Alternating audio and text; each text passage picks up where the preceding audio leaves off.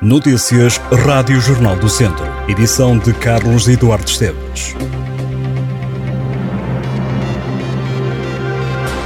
As próximas edições do Festival Jardins Efêmeros de Viseu podem não acontecer e a Galeria Venha a Nós a Boa Morte, Arte Contemporânea, pode vir encerrar portas. Em causa a falta de financiamento por parte da Direção-Geral das Artes, a Associação Pausa Possível, que organiza o evento e que gera a galeria que está localizada no Centro Histórico de Viseu.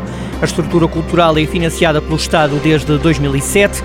Nos últimos anos tem recebido 120 mil euros anuais da Direção-Geral das Artes para desenvolver as atividades.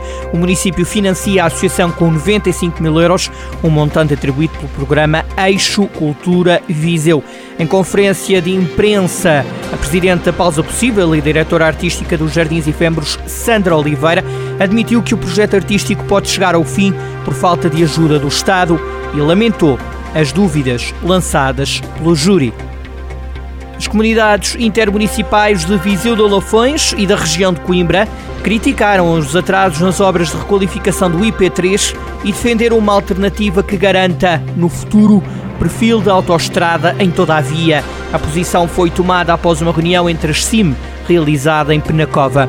Uma das vozes mais críticas foi o presidente da CIM Viseu de Olafões, Fernando Ruas, que considera uma vergonha nacional a ligação rodoviária entre Viseu e Coimbra. Álvaro Coimbra, o presidente da Câmara de Penacova, disse que os autarcas querem que o governo diga de uma vez por todas qual o calendário de obras do IP3, querem ainda que sejam avançadas e estudadas soluções técnicas para o troço entre Penacova e Santa Combadão, incluindo Coimbra, onde há uma zona muito sensível que é a do Botão. As CIM vão avançar também com um pedido de reunião com o governo para assegurar o perfil de autoestrada em todo o troço do IP3. A greve das FIAs da Guarda Prisional registrou 100% de adesão na prisão de Lamego. As chefias da Guarda Prisional pretendem reivindicar a criação de um novo estatuto profissional, a regulamentação da avaliação do desempenho do Corpo de Guarda Prisional, a abertura de concursos para todas as categorias, o pagamento do suplemento de segurança prisional e a resolução de problemas estruturais no sistema prisional. Os grevistas alertam também para a falta de efetivo e envelhecimento contínuo e preocupante do pessoal da Guarda, para a não abertura de concursos de progressão e para a ausência de um sistema de avaliação de desempenho adequado.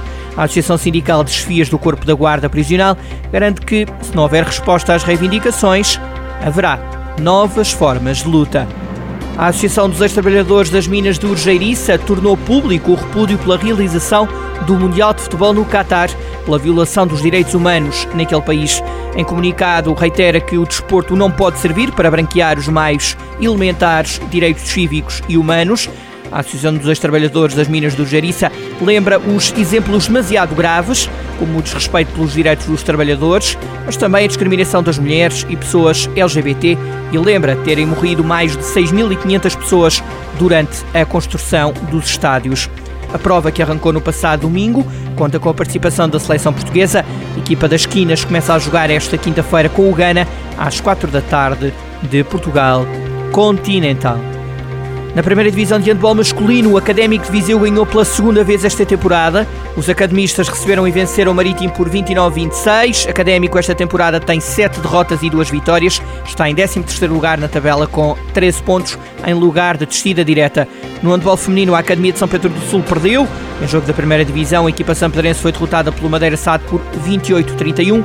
Esta é a segunda derrota da equipa da região de Lafões até agora, somando competição europeia e primeira divisão portuguesa. Ainda em handball, mas da segunda divisão em masculinos, a Academia ganhou pela quinta vez consecutiva. Os sampedrenses venceram o Alavário por 23-26. Quanto ao handball, Clube Lamego saiu derrotado desta jornada. O Lamego perdeu com a São Joanense por 33-37. Dizer-lhe ainda que a vila de Igarta Beira vai ter este ano um parque temático de Natal. Segundo o município, será o maior espaço do género na região. O parque estará de portas abertas de 1 a 31 de dezembro, funcionando de quinta a domingo. O maior parque temático na região, a Guiar Natal, pretende proporcionar a quem o visita a alegria e os momentos de memórias partilhadas entre sorrisos. O parque vai funcionar na zona circundante ao castelo e será composto por espetáculos, diversões, workshops e ateliês. Haverá ainda tasquinhas, bares e produtos locais.